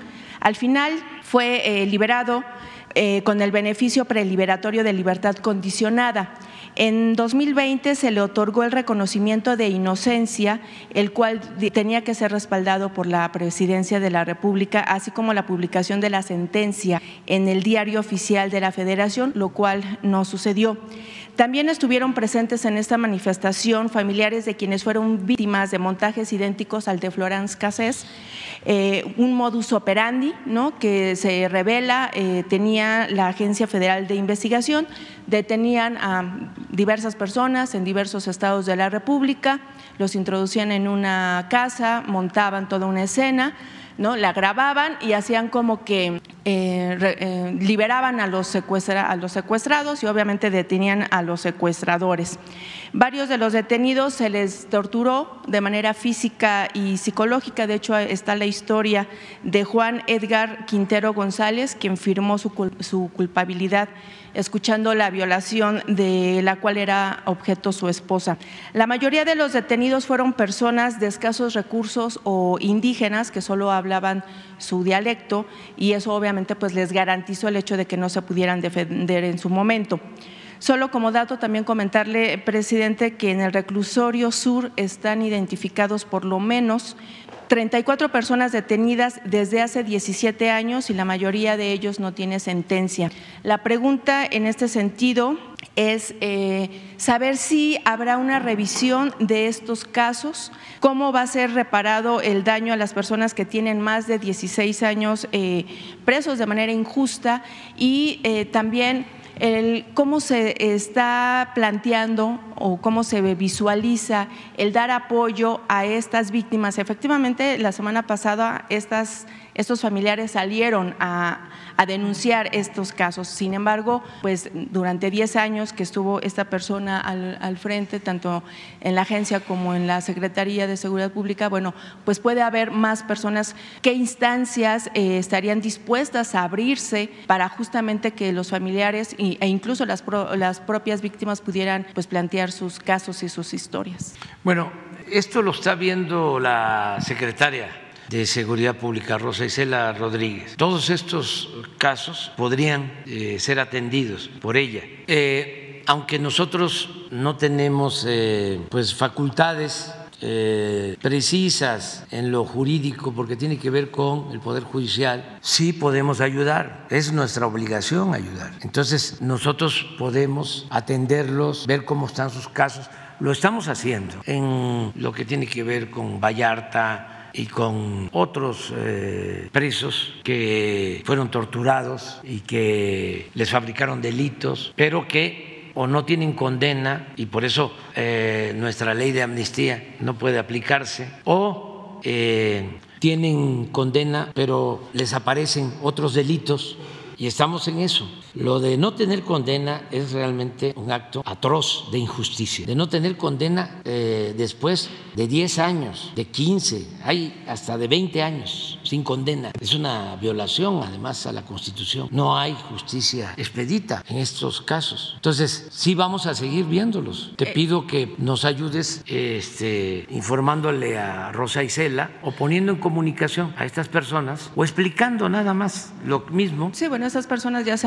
manifestaron y eso fue público, ¿no? Con ellas, eh, con ella, para que ella, Rosa Isela, los busque y hable con ellos. Y en cuanto a la reparación del daño, presidente. Es que eso es un proceso, también se hace cuando se demuestra pues de que se dañó a una persona, el Estado tiene que hacerse cargo, se tiene que hacer responsable. Es un procedimiento también que se tiene que iniciar. Bien, presidente. Eh, en otro tema, en la marcha del pasado 8 de marzo, varias fueron las exigencias de miles de mujeres que participaron entre ellas pues eh, mayor seguridad para no ser víctima de abuso, acoso o feminicidio, pero sobre todo que no haya impunidad ni corrupción justamente en estas investigaciones, pues muchos de estos casos se han convertido en cifras y expedientes en escritorios. Pero llamó mucho la atención eh, la presencia de un movimiento denominado Ola Azul, cuyas integrantes exigen que los casos de violación en los que están involucrados futbolistas eh, sea, que ya están denunciados, bueno, sean atendidos de manera urgente. Es el caso, por ejemplo, de Palermo Ortiz, del, equipo de universidad, de la Universidad Nacional Autónoma de México, Abraham González, del Club Leones Negros de Guadalajara, a quien incluso ya se le giró una orden de aprehensión hace unos días y se le está gestionando una ficha roja en la Interpol por el delito de violación en una fiesta en 2021. Más allá de que los clubes de, fútbol, las universidades a las que eh, pertenecen estos jugadores han hecho mutis en ese sentido, a nivel general quisiera yo preguntarle, presidente, ¿qué se está haciendo desde el gobierno federal para erradicar la impunidad y la corrupción en las investigaciones de estos casos? Pues en los que tiene que ver eh, justamente con las agresiones con mujeres eh, de cualquier tipo, pues los presuntos agresores están identificados y eh, ha podido más el poder político, económico e incluso mediático para reducirlos a cifras y estadísticas. Eh, está, por ejemplo, la agresión, la agresión hacia las mujeres es ya una situación cotidiana, es cruenta ya. Eh, se, está se están dando casos pues cada vez más frecuentes a nivel nacional porque la percepción también que se tiene es que no ha habido casos ejemplares en, otros, en otras agresiones o en otros casos justamente para, para, castigar a los culpables o para detenerlos. En ese sentido, eh, presente preguntarle Eh, ¿Qué responde usted a, las, a, estas, exigencias que se hicieron ahora en esta, manifesta, en esta manifestación de la, semana pasada en diversas plazas del país, que de, manera masiva, pero que día con día también en las redes sociales y en los medios de comunicación se está buscando eh, dar a conocer eh, estos, casos de agresiones? Y también preguntarle qué información tiene usted respecto a la desaparición de seis mujeres que se dio justamente la semana pasada en Celaya, Guanajuato? Bueno, en todos los casos estamos trabajando garantizando la seguridad eh, todos los días. Eso es lo que hacemos. A eso le damos más tiempo que a otras eh, actividades del gobierno. Todos los días de 6 a 7 de la mañana. Pero no solo aquí, en Palacio, que nos reunimos todos los integrantes del gabinete y eh, revisamos lo sucedido en las últimas 24 horas y vemos qué eh, delitos se cometieron, en dónde se cometieron, cuántos homicidios, feminicidios, qué se está haciendo. No solo es esta mesa pues diaria, en todos los estados se hace lo mismo. Se reúnen autoridades estatales, en la mayoría de los estados los gobernadores, gobernadoras, los eh, comandantes de la Guardia Nacional, mm, de eh, la Marina, del Ejército, de los secretarios de Seguridad Pública, los fiscales, todos trabajan de manera conjunta y hay una coordinación. Y no se permite la impunidad. Pero y vamos avanzando. Que han quedado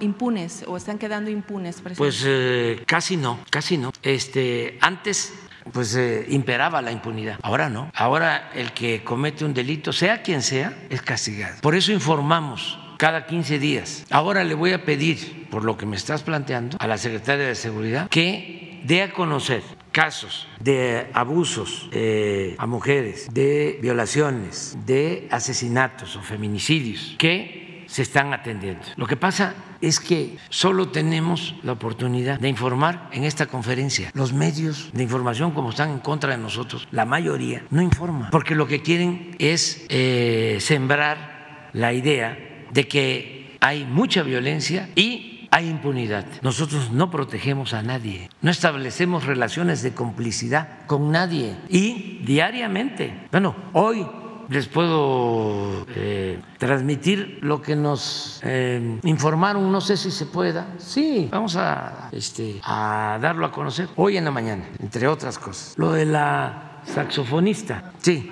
hoy nos informaron. ¿Por qué no pones la, el informe? Todos los días. Y eh, el asesinato que hubo en la Ciudad de México y fueron a dejar el cuerpo de la eh, joven allá en Morelos, ya se tiene todo, todo, todo, todo. Este, y no hay impunidad. Dice, va a castigar a los responsables. Pero así tenemos varios casos, varios, que le voy a pedir a, a Rosa Isela que, como tú dices, que no sean números, que se dé a conocer la información, los datos, pero que diga, este caso se resolvió así, este caso se está investigando de esta manera, porque es el único espacio que tenemos esta mañanera. Hay un bloqueo completo, completo, completo, completo. Y ahora, como nunca, están molestísimos, porque como eh, quedó al descubierto las ligas que tenían los medios de información con García Luna, están enojados pero como nunca, ofuscados. Veo a López Dóriga y eh, dice, este, el presidente habla de que ya no hay feminicidios, pero miren, asesinaron a una eh, mujer en Guanajuato. Eso ayer. Y al, al, a la hora eh, hubo otro acto de violencia, pero así, bueno, hasta Calderón. Les voy a mostrar un Twitter de Calderón de hace dos o tres días. ¿Con qué autoridad moral? Es el mundo al revés. Ahorita se los voy a mostrar. Pero todo eso enojo, este, porque eh, quedó al descubierto que él, eh, consciente o inconscientemente, estaba al frente de un narcoestado. ¿Y qué culpa tengo yo? Pero esto es de hoy. Este, no sabemos, pero lo que quiero decirles es que diario este, atendemos estos casos. El presidente. Bueno, quizá porque esos son casos que trascienden a los medios, pero por ejemplo, presidente, el caso de estas chicas que están denunciando ahorita. Pero todos los casos.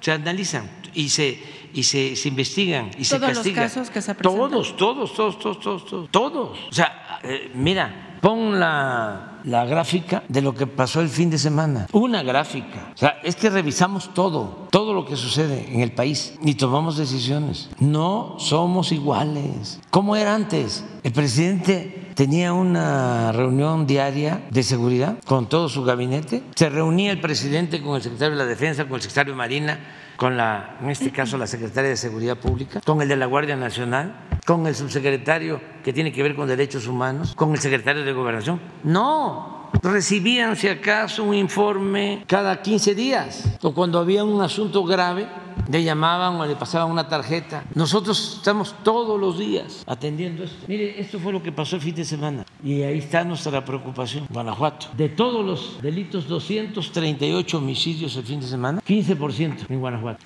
Esto también responde tu pregunta en parte. Esto fue el fin de semana. Cinco estados que deben de estar en la lista.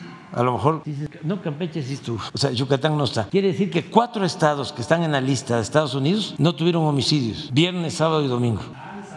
Guanajuato, Michoacán. Sí, sí. Es de donde más paisanos hay. Es, es ahí donde se centra la preocupación. Sí, pero, pero este, de todas maneras, ahí estamos trabajando todos los días y debe tomarse en cuenta, a ver, ¿por qué no pones la gráfica de cuántos de estos homicidios son por crimen organizado y cuántos tienen que ver con otro tipo de eh, fallecimientos? 60. Es asuntos de pleitos de plaza. ¿Por qué Guanajuato más? ¿Qué es lo que nos preocupa? Que es por lo que hablo de atender las causas, eh, sobre todo el consumo de fentanilo. Acá es cristal, pero pon Guanajuato. ¿Cómo es posible que un estado industrializado, donde hay empleos, se tenga? No, la, la, la, la, del fin de semana, tantos homicidios, tiene que ver con el consumo interno. Nosotros tenemos dos prioridades fundamentales. Una, reducir el número de homicidios y lo estamos logrando. No es fácil, ¿eh? Se, ahorita vas a ver cómo vamos en eso. Pero lo de Guanajuato tiene que ver con consumo interno. Fíjate, vamos a buscar Sinaloa. Fin de semana, 7. A 36. Vamos a buscar Tamaulipas. ¿Qué hace la diferencia? El consumo. Donde hay consumo interno, narcomenudeo, hay enfrentamientos. O sea, se pelean por el mercado, por la venta de la droga. Entonces, ¿qué es lo que más nos importa? Que no haya consumo. Nosotros tenemos esa gran reserva de valores culturales, morales, espirituales que nos ayuda a limitar, a reducir o a que no siga creciendo el consumo. El problema en Estados Unidos del fentanilo es consumo. Entonces, esto eh, ya lo estamos atendiendo. Eh, antes de que terminen las clases, este ciclo escolar, va un folleto especial a todas las escuelas y le estamos pidiendo a los maestros que se han portado muy bien, maestras, maestros, directores de las escuelas. Eh, vamos a enviar una circular, la secretaria de Educación, un folleto que estamos elaborando para que todos los días en la clase que corresponda, ya sea biología, eh, ya sea educación física, eh, civismo, la clase que corresponda en secundaria y preparatoria, se dé 15 minutos una orientación sobre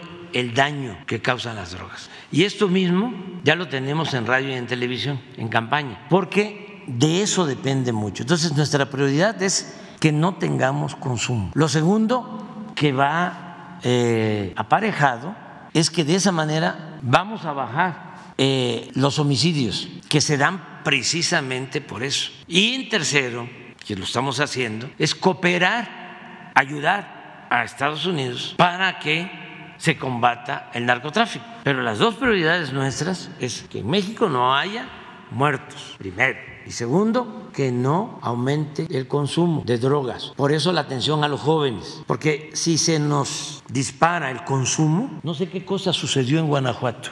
Estamos analizándolo. Si nos, se nos dispara el consumo, ya entonces sí, este, se complica, se complica mucho, mucho más. Eh, Guanajuato estamos analizando eh, hasta el comportamiento de los trabajadores en las maquilas. Estamos eh, analizando si ganan lo justo, si las jornadas eh, son de ocho horas, eh, porque eh, tenemos ya información de que para resistir las jornadas eh, agobiantes de trabajo y por otros problemas también este, ya tenemos consumo en las plantas, la atención a los jóvenes y esto lo estamos atendiendo. También es fundamental, repito, el evitar que se desintegren las familias. La familia es en México fundamental, es nuestra principal institución, repito, de seguridad social. Entonces estamos en eso. ¿No pones lo de Calderón, el Twitter de Calderón? Presidente, y bueno, mientras, eh, ¿cuál sería su respuesta ante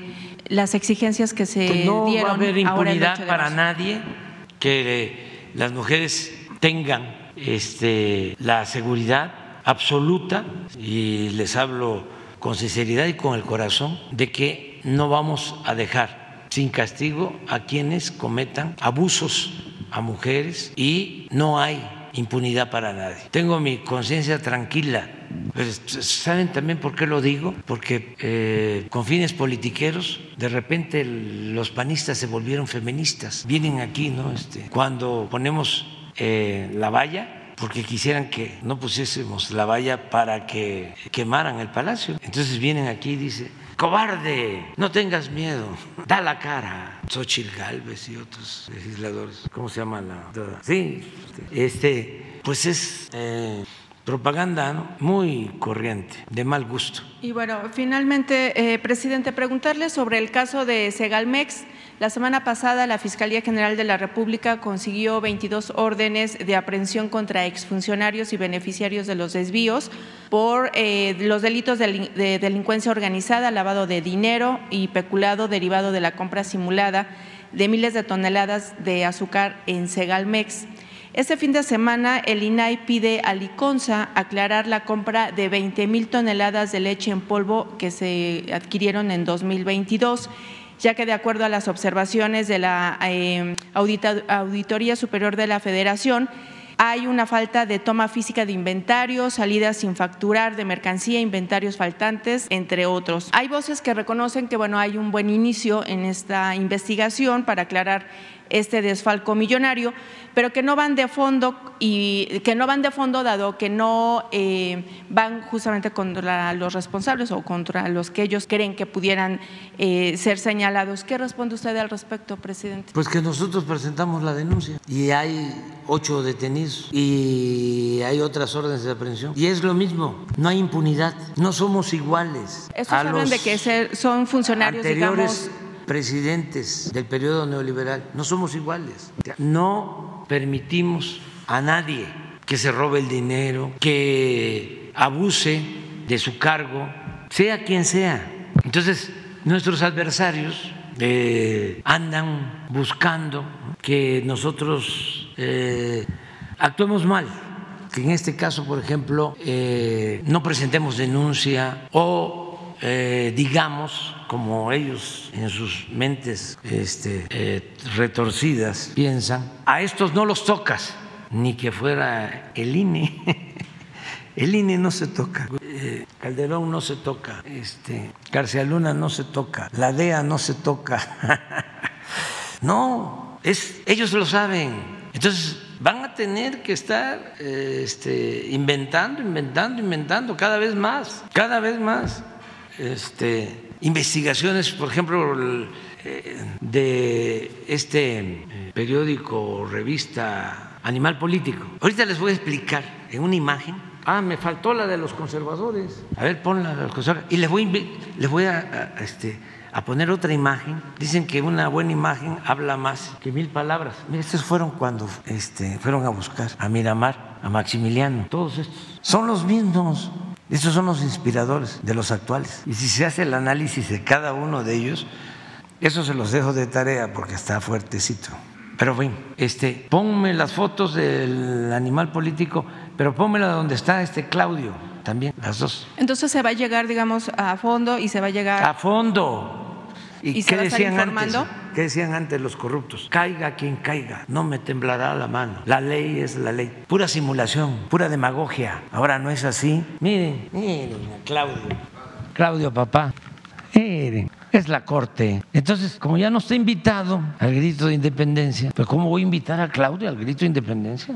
A ver, ponme la otra. Miren el de animal político. Periodismo independiente, objetivo, profesional, cercano al pueblo, distante del poder. Aquí está. Eso con Calderón. Con Peña, billullos. Entonces se va a castigar a los de Segalmex. ¿Y se va a estar informando? Sí, y se va a estar informando. Gracias, presidente. Ya vámonos a desayunar. Estoy muy contento con el triunfo de México. De nuevo, este, pues terminó como a las 11. ¿sí?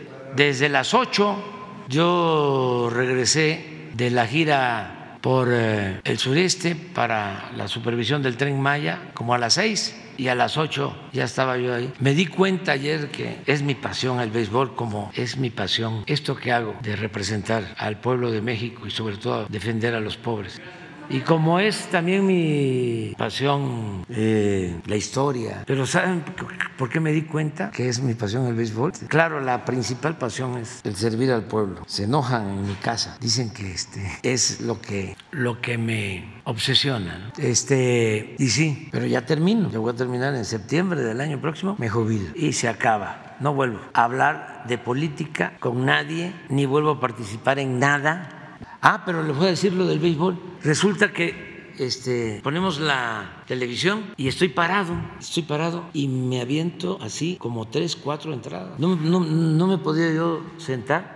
Estaba yo, pero este, ¿sí? involucrado completamente, metido, embarrado ahí. En, es, eso le debe de pasar a, a, los que les gusta el fútbol, ¿no? mucho, mucho, o el básquet, o cualquier otro deporte. ¿no? Este, los intelectuales a los que les gusta la lectura, por ejemplo, pueden leer un libro para... Son pasiones.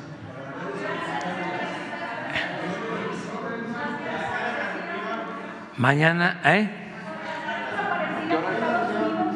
La reunión es a las 10.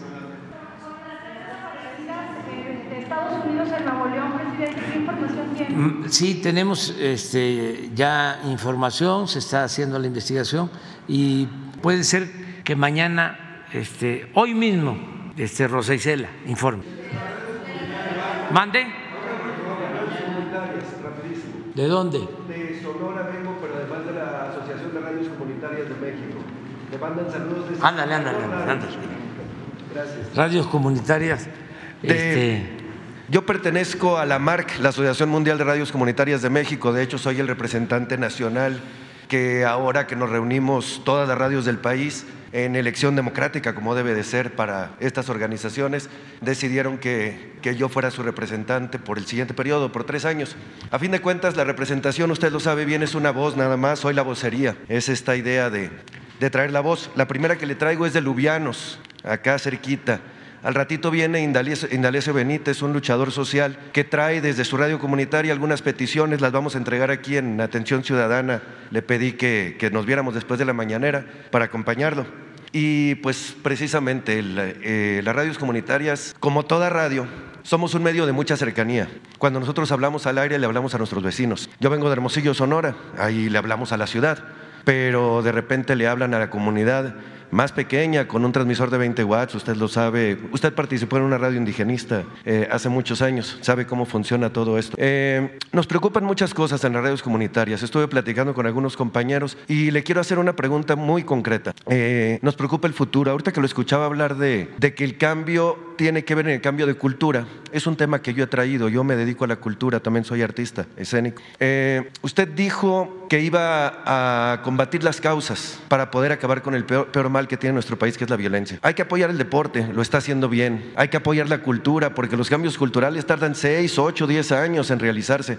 Cuando estaba en campaña por la Ciudad de México, ya hablaban las gentes cercanas a usted en el proyecto de cultura que había que meterle por lo menos el 1% del presupuesto eh, del gobierno al sector cultura. No el 1% del presupuesto, el 1% del PIB es lo que recomienda la ONU. Ahorita en México andamos por abajo del 1% del presupuesto a cultura y gran parte de ese presupuesto se está yendo en una obra que va a ser muy valiosa, que es acá Chapultepec, pero que deja desprotegido de repente a ciertas actividades culturales de a diario en las comunidades.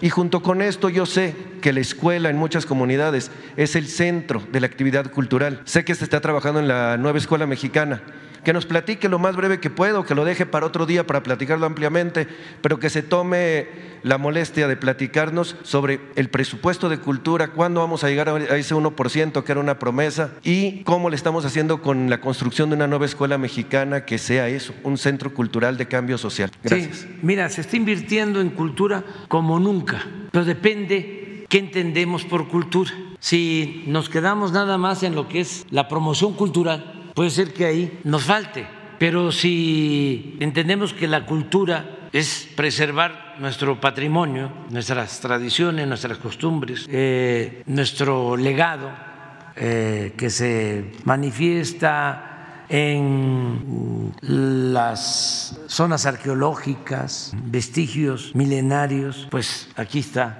el director del Instituto Nacional de Antropología e Historia, que puede hablar, no ahora, ¿no? Bueno, todo el tiempo habla de eso, este, de cuánto se está destinando para este, recuperar eh, nuestro pasado glorioso. A ver, te hago una pregunta. ¿Cuántos arqueólogos tenemos eh, contratados solo en el rescate cultural, artístico de eh, la región maya, de la nación maya? Entre, Todos, sí. Bases y 300. Pero ¿cuántos tenemos, por ejemplo, trabajando solo en el tramo de Espujil a Calakmul hoy?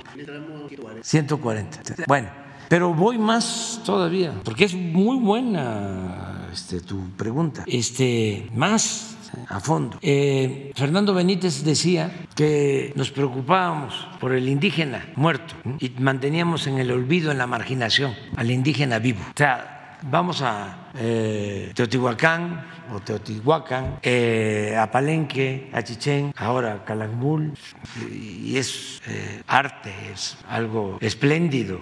Sí, ¿Y qué pasa con las comunidades que son herederas de esas culturas? Marginadas, sin atención, en la pobreza. Pues ahora esa población es la mejor atendida y eso es cultura, porque son los que más están recibiendo del presupuesto para los programas de bienestar. Hay tres estados eh, que son los que más eh, presupuesto reciben para el bienestar. Chiapas, Oaxaca y Guerrero, los más pobres y con mayor población indígena. Entonces, sí, estamos ayudando mucho, falta más. En el caso de las radios comunitarias, a mí me gustaría que platiques con Jesús, porque sí podemos ayudar. Eh, es prioritario ayudar eh, a las radios comunitarias a que tengan mejor equipo, a que este, tengan sus permisos, ayudarles. Eh, podemos hacerlo, porque eso eh, es una información pues más cercana a la gente, es lo que a la gente les le, le, interesa más. las radios comunitarias son las que están en la mayoría de los casos en las comunidades más apartadas, muchas son bilingües. Y sí, en efecto, yo creé una radio indígena chontal XENAC, la voz de los chontales. La creé en 1979 eh, en lengua maya chontal. Y se escuchaba en todas las comunidades. Y es fortalecer valores, es reforzar la identidad cultural de los pueblos, es contrarrestar la campaña eh, racista, eh, el supuesto de que de Europa nos trajeron la civilización y de que debemos de civilizarnos, entre comillas, no hablando ya la lengua indígena, eh, haciendo a un lado las costumbres, las tradiciones, la organización social comunitaria. No, eso es lo que tenemos que fortalecer y eso solo con la radio y con la labor que hacen este, muchos sociólogos, antropólogos, historiadores, trabajadoras sociales que todavía están en las comunidades, en los pueblos. Entonces sí, sí vamos a ayudar, pero con, con Jesús, para ver qué hacemos antes de que termine el mandato. Muy bien, adiós. Mande. Se ha ayudado, pero más. Sí, porque es importantísimo. Teocelo. ¿Eh? ¿En dónde?